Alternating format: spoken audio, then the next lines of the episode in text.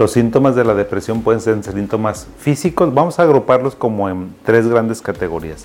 Síntomas físicos, síntomas psicológicos, síntomas cognitivos. ¿Cuáles son los síntomas físicos de una depresión? Cefalea, tensión en el cuello, síntomas gastrointestinales, fatiga, cansancio, como si hubieras hecho un chorro de ejercicio. ¿Qué otros síntomas psicológicos tenemos? Síntomas emocionales cognitivos, pues a lo mejor son síntomas de tristeza generalizada. Tristeza, fíjate bien, que te dura por lo menos dos semanas, no tienes ganas de hacer las cosas, has tenido una pérdida de placer casi por todo lo que antes te gustaba, te gustaba el fútbol, te gustaba el cine, te gustaba ver series y ahora resulta que no te gusta absolutamente nada. Las personas que tienen depresión me dicen, me siento muerto en vida también en el área cognitiva, en el área laboral, en el área intelectual, tiene una disminución de su rendimiento. La gente es muy buena de repente para trabajar y me dice, oye, ahora no sé ni cómo hacer el trabajo, no puedo estudiar, no me puedo concentrar, siento que no soy bueno para nada. O sea, antes preparaba las cosas muy fácilmente y ahora no. Si tienes esa serie de síntomas y los tienes por dos semanas seguidas, tienes depresión. Lo más probable es que tengas depresión. ¿La depresión no le da a los? Por supuesto que la depresión es una enfermedad que también se presenta en los niños. Muchas ocasiones las personas tenemos la creencia de que no, que los niños chiquitos no tienen depresión, pero por supuesto la depresión se ve en niños desde los cuatro años arriba. ¿Cuáles son los síntomas de la depresión? Que está muy triste, que llora mucho, que no quiere ir al kinder, no quiere ir a la primaria, se molesta mucho, se ha vuelto irascible y eh, llorón, si antes no lloraba tanto, lo ven ustedes así, cansado, fatigado y con insomnio. ¿La depresión no le da a los adultos mayores?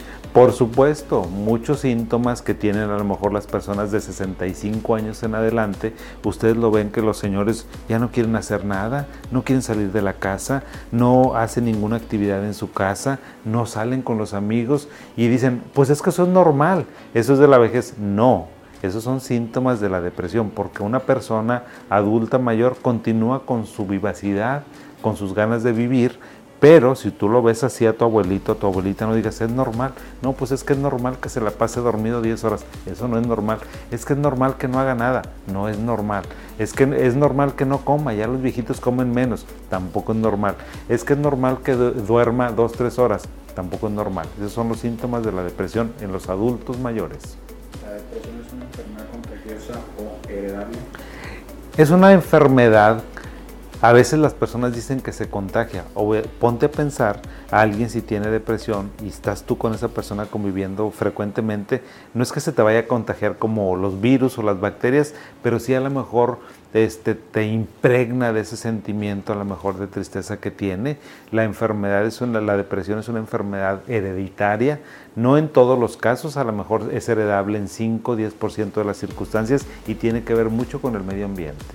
Yo me Por supuesto que no. Todo mundo dice, no hombre, eso está en tu cabeza, échale ganas, tú puedes. No es cierto, te lo estás inventando, no es cierto que estás triste, no es cierto que te sientes cansado, porque si no tienes motivos? Nunca nadie se inventa la depresión, nunca nadie quiere tener depresión, nada más porque sí. O sea, todos son síntomas que son biológicos, que son por una alteración neuroquímica que está sucediendo en nuestro, en nuestro cerebro. Lo que pasa es que los síntomas a veces las personas dicen que se los inventan. ¿Por qué? Pues porque son síntomas que nada más las personas que lo están viviendo lo sienten y lo viven. Los demás no. ¿Los síntomas de la depresión se quitan solos? Por supuesto que no. Si tiene síntomas de la depresión, lo más probable, mira, en algunos casos sí y otros no. La historia natural de la depresión es que tal, tal vez remita a los 6, 9, 12 meses, pero eso es como en 50% de las circunstancias y en otras ocasiones no, porque es una enfermedad neuroquímica, es una enfermedad donde, hay una alteración a nivel cerebral de los transmisores cerebrales, es como cualquier otra enfermedad, de tal forma que no se te va a quitar sola. ¿A poco la hipertensión se cura sola? Pues no, ¿verdad? La depresión tampoco. Generalmente no se quieren tomar los antidepresivos por desconocimiento, por ignorancia, porque la familia le dice que no los necesita, porque le dicen que no es cierto, que es una enfermedad inventada, que los síntomas no existen. Por eso no se quieren tomar los medicamentos las personas que tienen depresión, cuando todo eso son mitos, nada de eso es realidad. Un antidepresivo y quiero curarme ya. Por supuesto que no. Si tomas un antidepresivo, amigo, amiga, yo te tendría que decir, tienes que tener un tiempo de latencia o un tiempo de espera. Es decir, no es como que tienes una, una tienes hipertermia, tienes fiebre, te dan a lo mejor un paracetamol y se te quita, a la media hora ya se te quitó. La depresión no es así. En la depresión tienes que tomar tu medicamento continuamente, por lo menos dos o tres semanas para que sientas algún cambio. Eso no significa que el medicamento no te esté haciendo efecto. Lo que significa es que tienes que impregnar tu cuerpo, llegar el medicamento a tu cerebro, hacer la función en el cerebro para que empieces a tener una respuesta. De tal forma que tienes que esperar de una a tres semanas por lo menos para tener una respuesta. No te vas a curar inmediatamente. Tengo depresión y un psiquiatra me da un antidepresivo. ¿Qué debo hacer?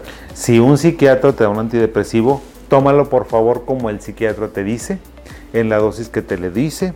Si tienes síntomas colaterales, por favor avísale.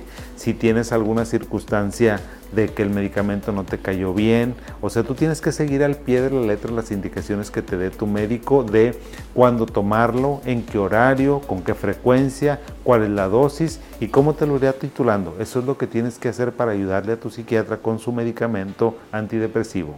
¿Cuáles son los efectos colaterales más frecuentes de los antidepresivos?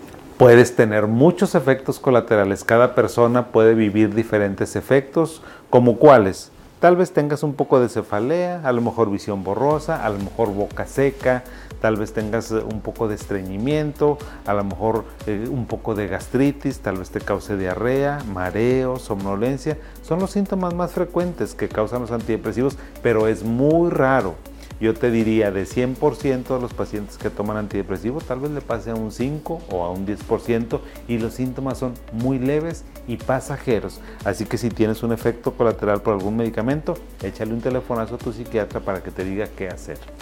Nunca más quiero tomar antidepresivos porque me cayó mal la medicina.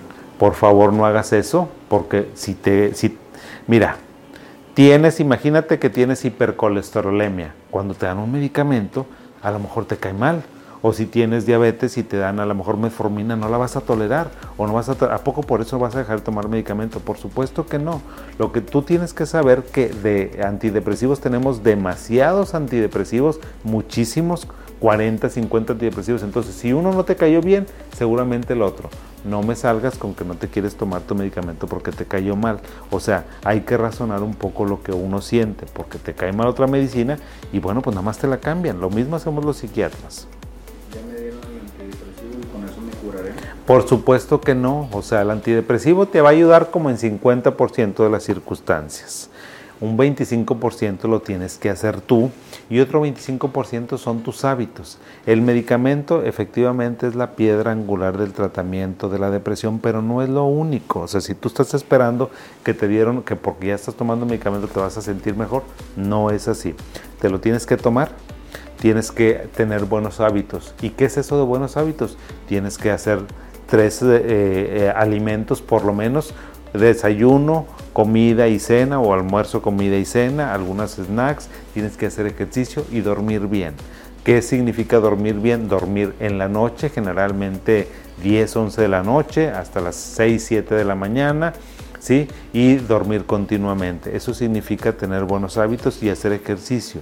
¿Qué necesitas hacer? Necesitas hacer de 30 a una hora de ejercicio eso es lo que necesitas hacer para poderle ayudar a tu antidepresivo. Y lo otro es los hábitos, yo te decía. O sea, eso es muy importante. Entonces son medicamento, es hábito y eres tú.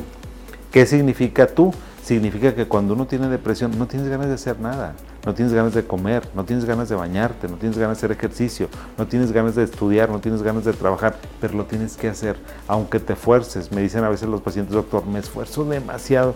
Le digo, es lo que tienes que hacer para que me ayudes, porque yo con el medicamento no vamos a poder, necesito tu cooperación.